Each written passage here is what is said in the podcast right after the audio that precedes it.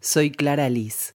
Fui apropiada el día de mi nacimiento en 1978. Junto a la periodista Gisela Busaniche en Radio Nacional, hablamos sobre un tema que ha sido naturalizado hace décadas, el robo de bebés, la sustitución de identidad y la búsqueda de origen de miles de ciudadanos y ciudadanas en Argentina. En este podcast repasamos algunas de las voces que nos acompañan semana a semana para conocer de cerca esta problemática, un tema que incomoda y que merece ser contado.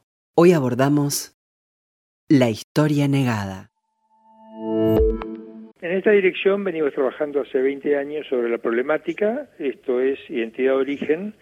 Alejandro Inchaurregui, director provincial del Registro de Personas Desaparecidas del Ministerio de Seguridad de la provincia de Buenos Aires. Se trata de casos de niños que fueron adoptados, niños o niñas, y o apropiados. En todo caso, ambos conjuntos eh, desconocen su identidad de origen, necesitan conocerla porque es, una, es un elemento constitutivo de cada una de las subjetividades nuestras, de las personas. Estas búsquedas están por fuera de la última dictadura militar, con algunos puntos en común, por supuesto. Muchas fueron antes, durante y después de esa época. Este universo del que hablamos, Gisela, es más numeroso. Son miles que a lo largo de los años este, no tuvieron compañía por parte del Estado para garantizar este derecho. Y la mayoría actualmente, ¿qué hace? Se agrupan en redes sociales. Estamos hablando de personas que han sido apropiadas a la hora de la inscripción.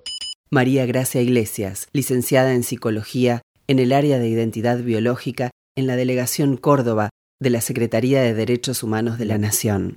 Y entonces no hay ningún expediente de adopción, no hay ninguna palabra escrita que nos diga que esa persona es hija de quién, y mucho menos para esa madre una palabra escrita que diga dónde está su hijo, quién lo está criando. Entonces estamos trabajando con investigaciones que dependen de la palabra hablada, con todo lo que eso implica en una sociedad que ha sido enseñada a callarse pertenecemos a una sociedad que viene discutiendo, lidiando y ganando cierta batalla con eh, la memoria y la historia reciente. Y sin embargo, de golpe, en los casos de apropiaciones o adopciones, pareciera que los pretensos adoptantes o los padres de crianza pretenden borrar la historia que le precedió a ese niño.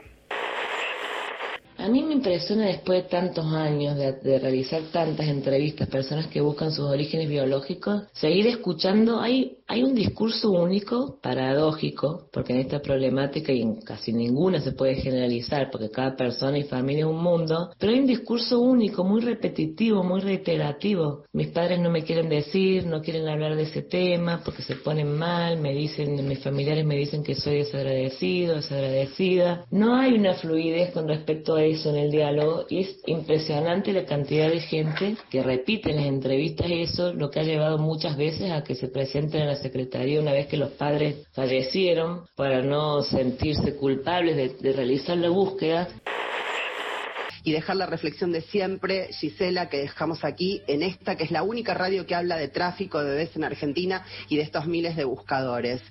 A quien conozca la llegada de un bebé en una familia de forma dudosa, que empiece a romper los pactos de silencio, que dejemos esta costumbre como sociedad de callar, porque la verdad nos acerca a todos a sanar. Muchísimas gracias, Clara. Y si te buscan, alguien quiere buscarte para hacerte alguna consulta, ¿dónde estás? Las respondo en mi Instagram, que es Identidad Biológica OK. Allí los recibo y los derivo para que los puedan asesorar institucionalmente. Gisela, gracias, abrazo al equipo.